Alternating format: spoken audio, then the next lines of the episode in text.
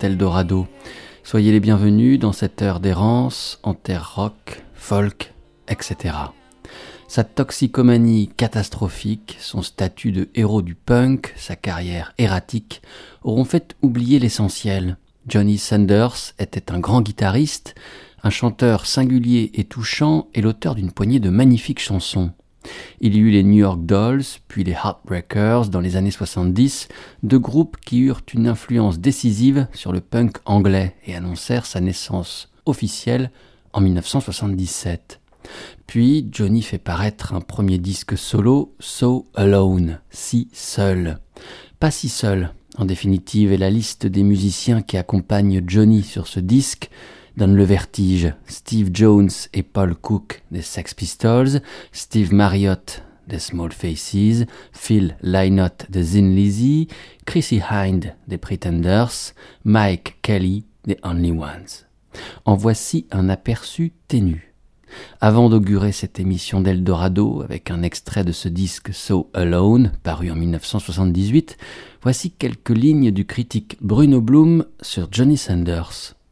Aux yeux de toute une génération de rockers, il incarna le mythe vivant du dandy décavé, héroïnomane et autodestructeur, version punk de Keith Richards, hélas sans la capacité de survie.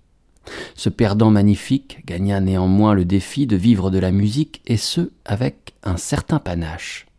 Son parcours, parfois pathétique, ne saurait faire oublier qu'il a gravé avec les Heartbreakers LAMF, un des sommets du punk rock, ainsi que l'album solo So Alone.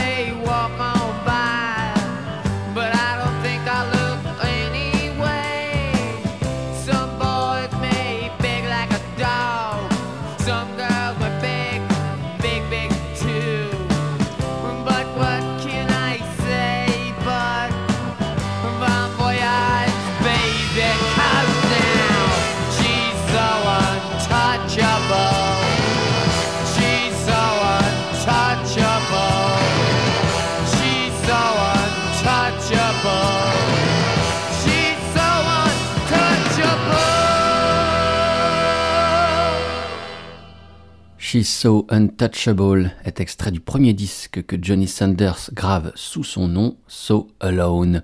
Il vient alors de partir de son groupe The Heartbreakers, qui si éphémère fut-il, prit quand même le temps de graver le disque LAMF, album manifeste du punk rock, et modèle pour les groupes qui feront naître le genre en Angleterre.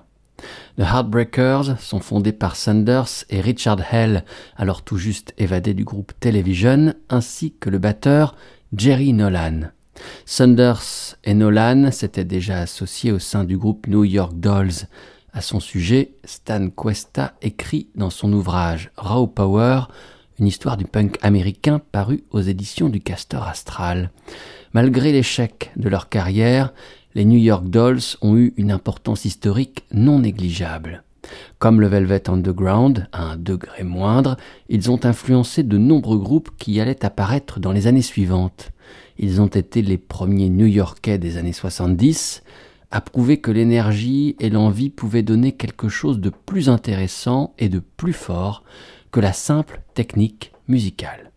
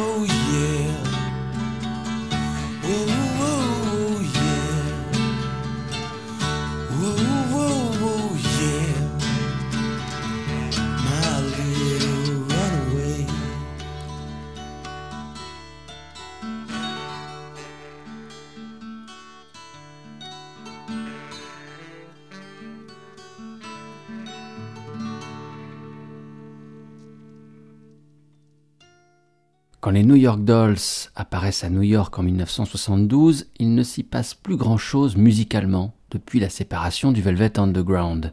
Les Dolls sont comme une piqûre d'adrénaline dans une chair endormie et leur musique n'est qu'énergie. Celle-ci est au croisement de plusieurs influences. Les paillettes du glam rock anglais de T-Rex et Bowie, la vitesse et la puissance du rock réalisé dans les forges de Détroit du MC5 et des Stooges, et l'ironie et le détachement pervers du Velvet Underground.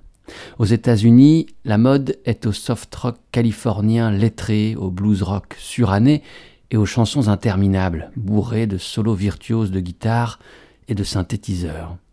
Les Dolls, avec leur technique limitée, leurs chansons courtes, tracent une voie nouvelle pour le rock, en puisant également dans son héritage 50s. Dans le dictionnaire du rock, Jean-William Toury le dit bien. À l'intersection de la rue new-yorkaise et de cercles d'avant-garde, ce groupe a été le premier à dynamiter la pop musique sérieuse du début des années 70, en apportant l'outrage, la provocation et la fureur brutale du rock'n'roll des origines. Il a poussé le style des Rolling Stones et du glam rock vers une forme de décadence et d'ironie qui ont préparé la venue du punk rock. Le langage des New York Dolls, c'est le rock and roll, celui des pionniers, le rhythm blues de Little Richard, ou plus encore peut-être de Bo Diddley. Dans leur premier album, dont était extrait ce Lonely Planet Boy, le groupe reprend d'ailleurs la chanson Pills de Bo Diddley. Voici le musicien américain à ses tout débuts. Nous sommes 20 années auparavant, en 1955.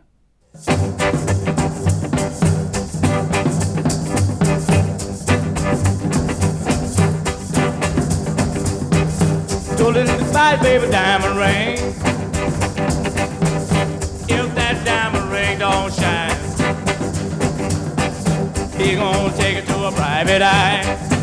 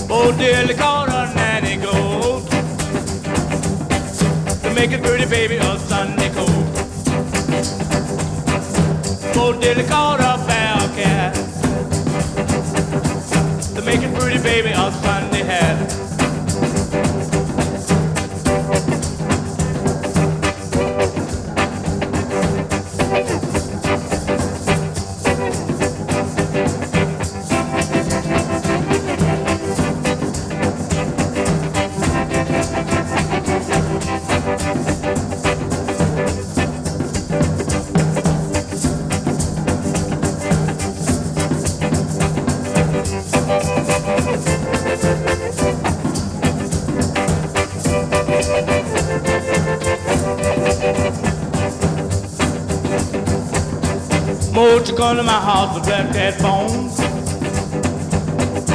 Take my baby away from home. Of that photo, where's he been? Up to your house and gone again. Bo diddly, bo diddly, have you heard? My pretty baby said she was a bird.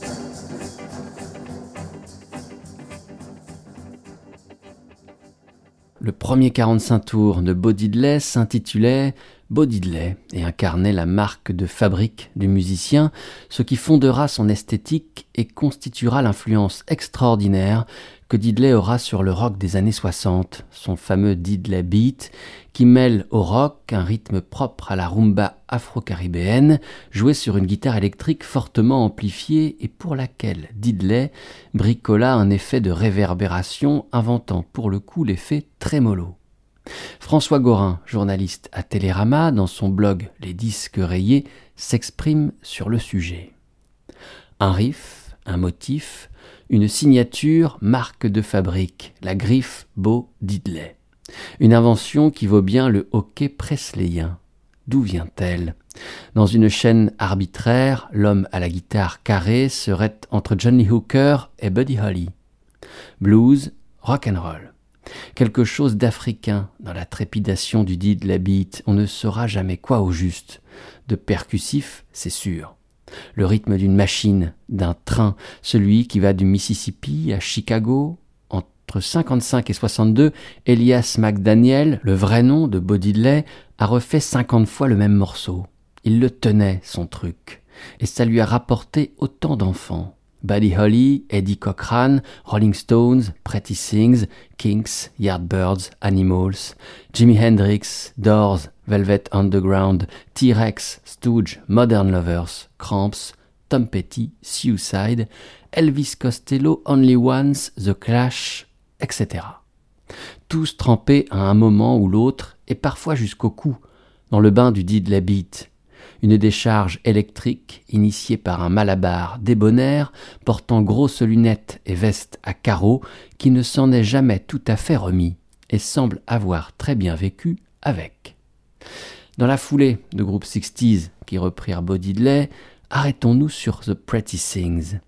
Non seulement ils reprirent Beau, mais adoptèrent un titre de l'une de ses chansons pour s'offrir un patronyme, le titre Pretty Thing. Ce titre clôt le premier album du groupe qui paraît en 1965 en Angleterre sous label Fontana. En ouverture de ce disque, The Pretty Things, il y a une autre reprise de Bo Diddley, Road Runner.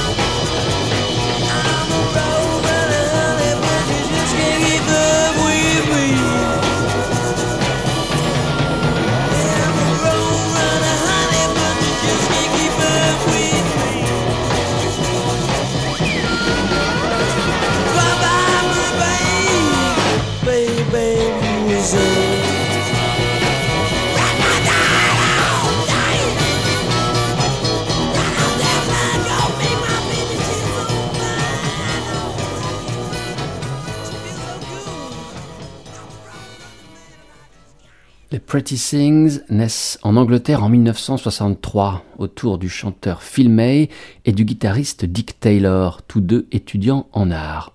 C'est pourtant pour se consacrer à ses études que Taylor avait laissé tomber son poste de bassiste dans un groupe qui s'était fondé autour de Brian Jones, The Rolling Stones. Jones avait choisi le nom du groupe en hommage à une chanson de Muddy Waters, Rolling Stone Blues. Aussi, Taylor choisira le nom du sien en empruntant à Bodidley le titre de sa chanson Pretty Sing. Car en ce début des années 60, les jeunes Anglais se passionnent pour la musique américaine, le blues et le rhythm and blues. Ainsi naît le mouvement que l'on appellera le British Blues Boom. Them, Animals, Yardbirds, Small Faces, Rolling Stones et Pretty Things donc se créent à ce moment-là. Des Pretty Things était à l'instant programmée la chanson Road Runner, éditée en 1965.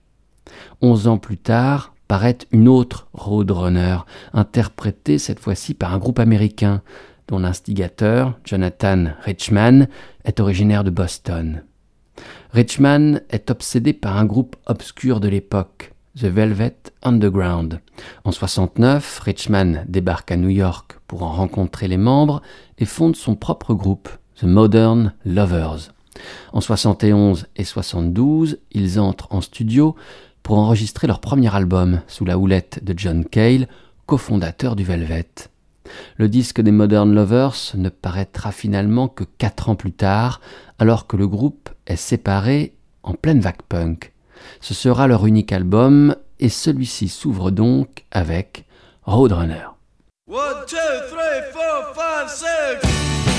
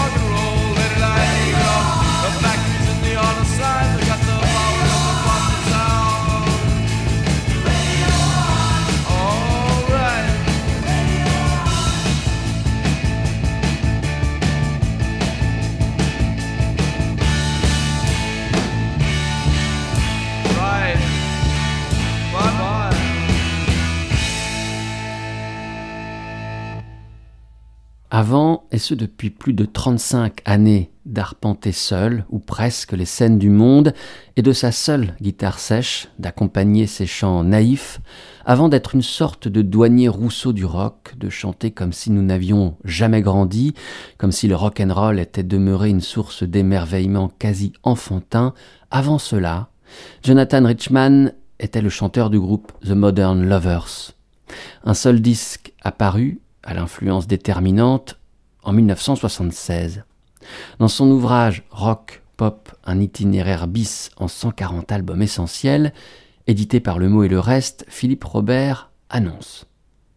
Si ce disque était sorti plus tôt, il aurait changé tout ce qui s'est passé dans les années 70, car il avait la puissance des premiers Stones. Jack Nietzsche, le fameux producteur et ancien collaborateur de Phil Spector, entendait par là que si le premier opus des Modern Lovers avait été édité dans la foulée de son enregistrement, en 1972, et non en 1976, comme ce serait le cas, il aurait certainement précipité l'avènement du punk. Car Johnny Rotten n'avait jamais caché son adoration pour leur morceau Roadrunner que les Sex Pistols ne se priveraient pas de reprendre. Dans les Modern Lovers, aux côtés de Jonathan Richman, on puise un remarquable compagnonnage. À la batterie, David Robinson, que l'on retrouvera plus tard au sein du groupe The Cars. Au clavier, Jerry Harrison, bientôt membre permanent des Talking Heads. À la basse, Ernie Brooks. Ce dernier, une fois les Lovers dissous, ira fonder son propre groupe en compagnie d'un membre de Red Crayola, The Necessaries que voici en 1982 quand paraissait leur deuxième album, Event Horizon.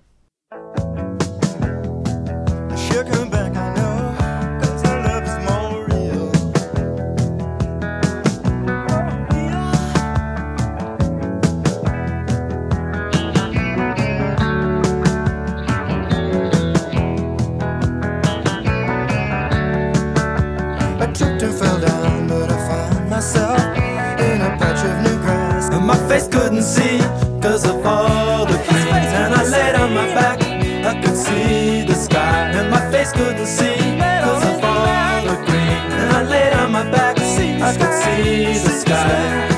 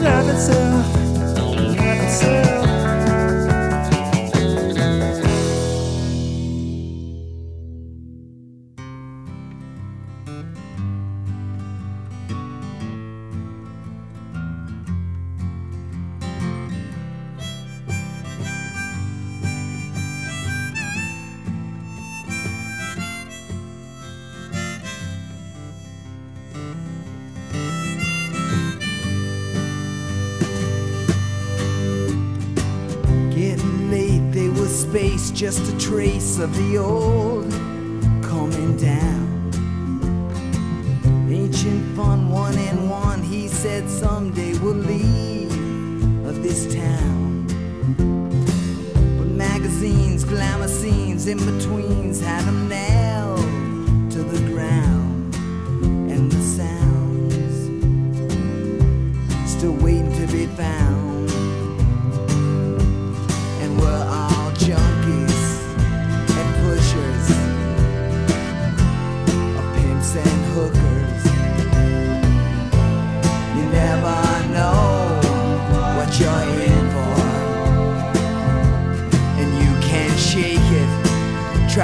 forsake it,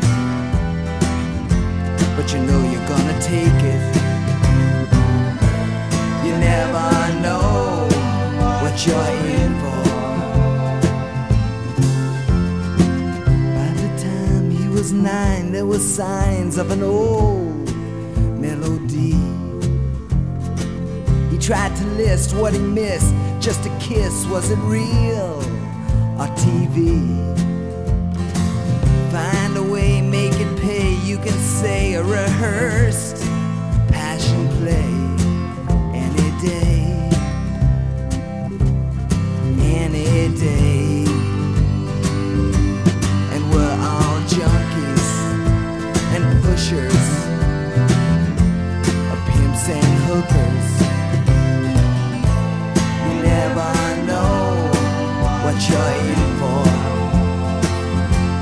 and you can't shake. Try to forsake it, but you know you gotta take it. You never know what you're in for.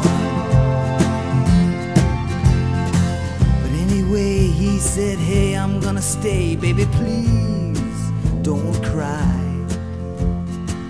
It's just rough to stay tough, full of lust, and be a walking I see you, and I'm through with that God who demands such a lie, but you gotta get by. We'll get by and we're all junkies and pushers of pimps and hookers. You never know what you're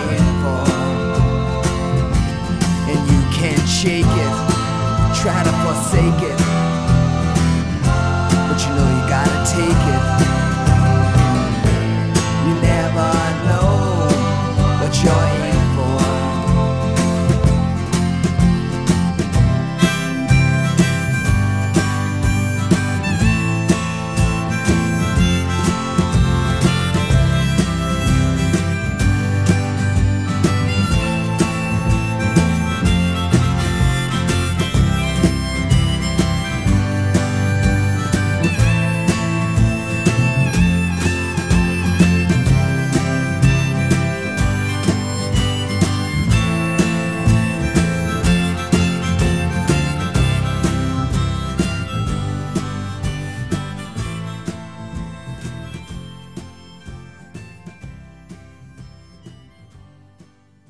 La séparation des Modern Lovers, le bassiste Ernie Brooks sera guidé par une grande liberté dans ses choix de collaboration. Musique expérimentale, rock, pop, blues, punk, tout cela sera joué par Brooks. Ici, nous l'entendions successivement au sein du groupe dont il fut un des membres permanents, The Necessaries, puis aux côtés du chanteur et guitariste new-yorkais depuis les années 80, installé en France, Elliot Murphy. You'll Never Know What You're In For, chante Elliot Murphy sur son troisième album, paru en 1976, City Lights. Comme ses amis des Modern Lovers, Elliot Murphy a été profondément marqué par la musique du Velvet Underground.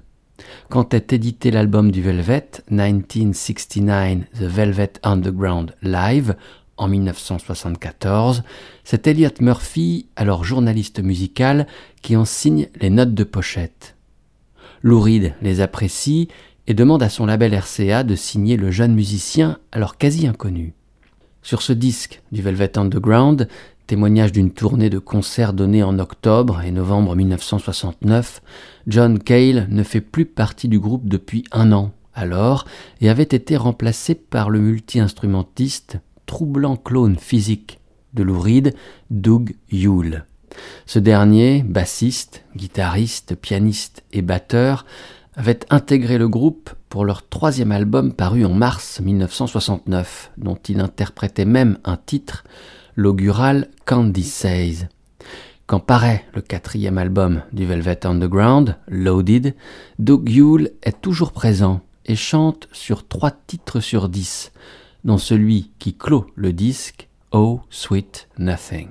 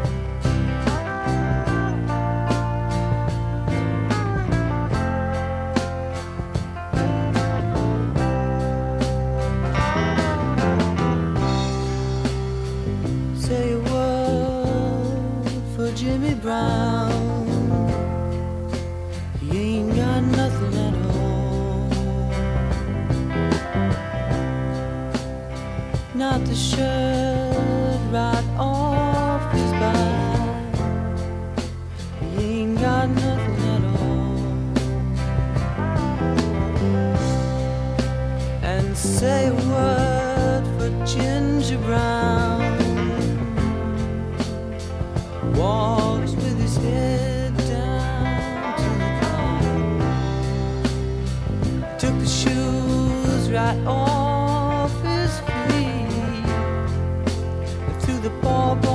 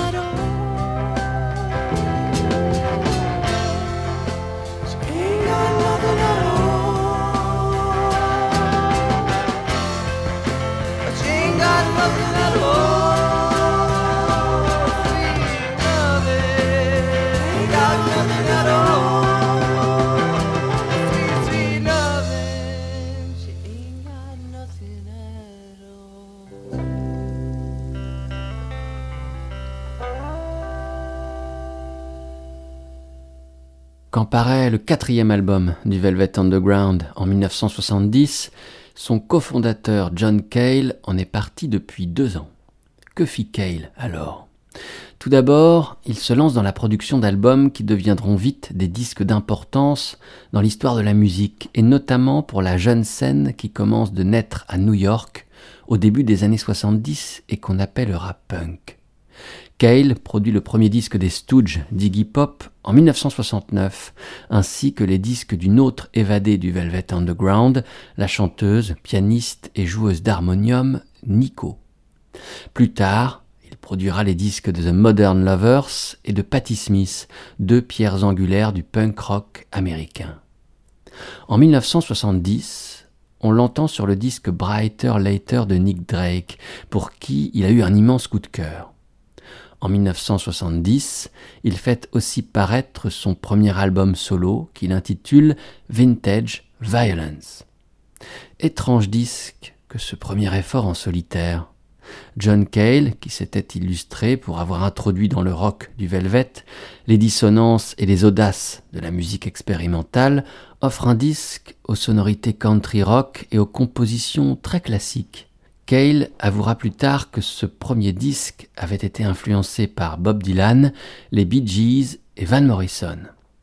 Vintage Violence est enregistré par Cale en trois jours, en compagnie du groupe de Garland Jeffreys, un musicien new-yorkais proche de Lou Reed et du Velvet. Si Vintage Violence déconcerte à sa sortie, déçoit même par son classicisme, il n'en demeure pas moins une œuvre attachante, forte de superbes chansons, interprétées par l'inimitable voix basse et nasale de John Cale, telle ce Ghost Story.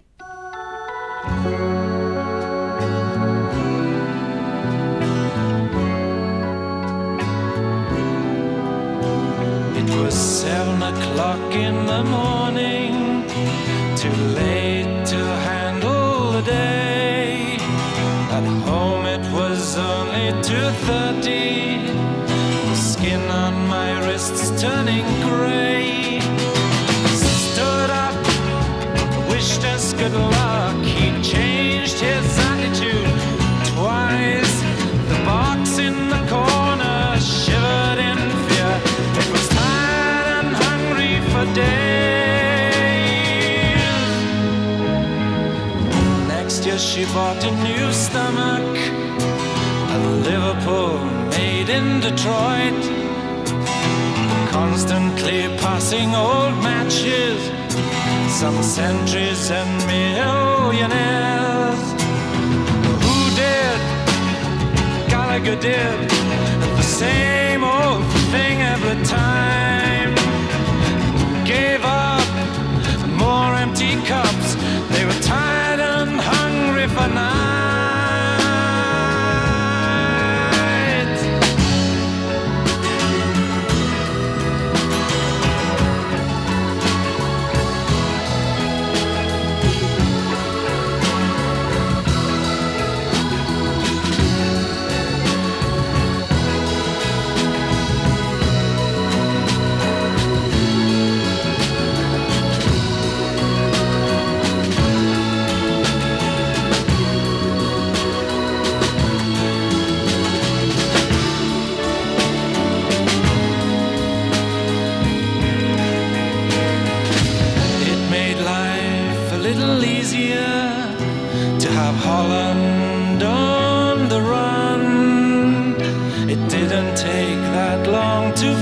Let her.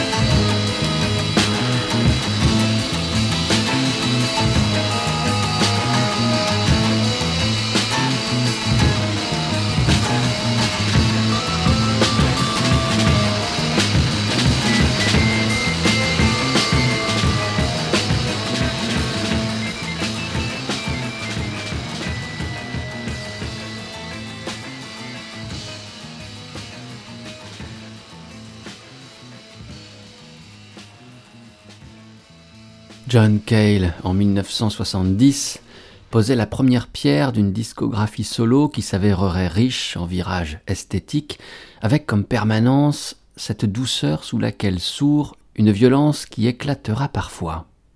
Avec un musicien de la session qui donnera naissance à ce disque de Cale, Vintage Violence, cette errance en terre rock, folk, etc., cet épisode d'Eldorado atteindra son terme. Ce musicien, c'est le bassiste Harvey Brooks. Auprès de John Cale ou de Miles Davis en 1970, comme auprès de Bob Dylan ou des Doors l'année précédente, on eut l'occasion d'entendre la rondeur de sa basse Fender. En 1969, Harvey Brooks accompagne la musicienne folk Karen Dalton lorsque celle-ci enregistre en deux courtes sessions son premier album It's So Hard to Tell Who's Going to Love You the Best. Quand Karen entre en studio l'année suivante, en 1970, afin d'enregistrer son second disque In My Own Time, qui sera l'ultime, Harvey Brooks est encore là, présence rassurante, gardien d'un temps que la voix de Dalton diffracte en des milliers de particules, épaule solide sur laquelle la fragile chanteuse parviendra à se retenir avant de dériver dans sa longue nuit. Après ce disque, on n'entendra plus Karen Dalton. Sur Karen, j'ai écrit un livre, chers auditeurs d'Eldorado, publié en mars 2016 aux éditions du Camion Blanc, Karen Dalton, Le souvenir des montagnes, par Pierre le Marchand. Je me devais de vous le confier et cela me ferait plaisir que vous désiriez le lire. C'est mon humble tribut à l'immense talent de Madame Karen Dalton, disparue en 1993, plus de vingt ans après ce Something on Your Mind, point de chute de cet Eldorado. Merci de votre attention et peut-être de votre fidélité. Pour réécouter les émissions, en puiser les playlists ou m'écrire, une adresse www.radio-eldorado.fr. Portez-vous bien. À la prochaine, j'espère. Ciao.